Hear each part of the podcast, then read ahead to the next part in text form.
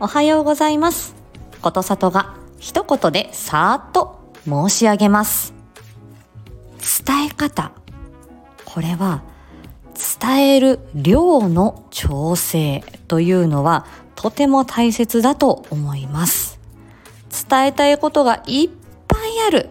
だけど、1から10まで全部一気に伝えるというのは受け取る側は疲れてしまうんです。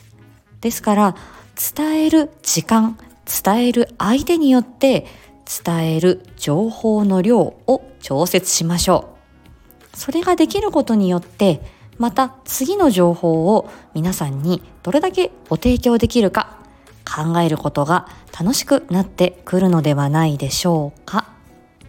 では、今回はこの辺で今日も元気に過ごしましょう。まったね。